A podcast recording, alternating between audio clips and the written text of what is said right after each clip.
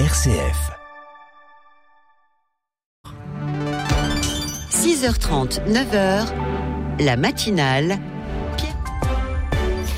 Les informations avec Denis Delomafosse.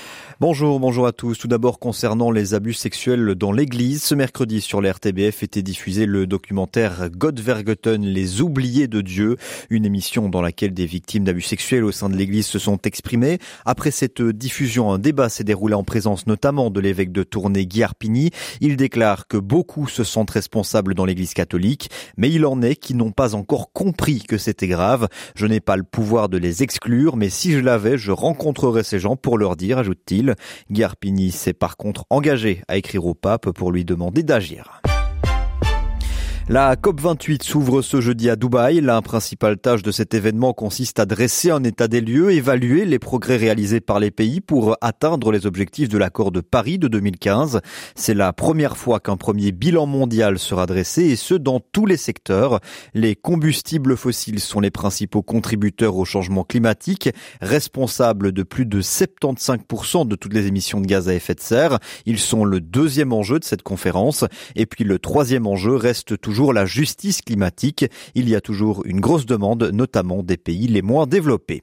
À l'étranger, la trêve entrée en vigueur le 24 novembre entre Israël et le mouvement islamiste palestinien Hamas au pouvoir dans la bande de Gaza a été prolongée in extremis ce matin, seulement un quart d'heure avant l'échéance.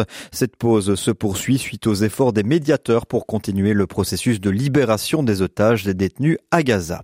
Toujours dans l'actualité internationale, Henry Kissinger est mort à l'âge de 100 ans. Acteur incontournable de la diplomatie mondiale pendant la guerre froide, il avait remporté le prix Nobel de la paix avec le dirigeant nord-vietnamien en 1973 suite à la signature d'un cessez-le-feu. C'est l'un des plus controversés dans l'histoire du Nobel. Henry Kissinger avait aussi été secrétaire d'État sous Richard Nixon ou encore Gerald Ford.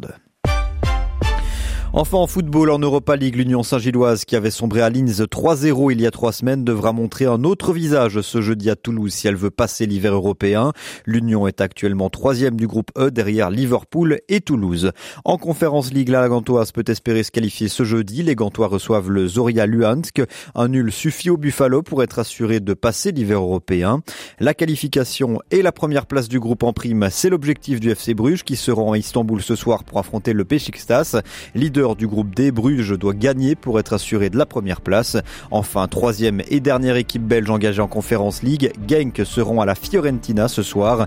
Tout reste possible dans cette poule où trois équipes peuvent espérer passer l'hiver européen. C'est la fin de ce flash.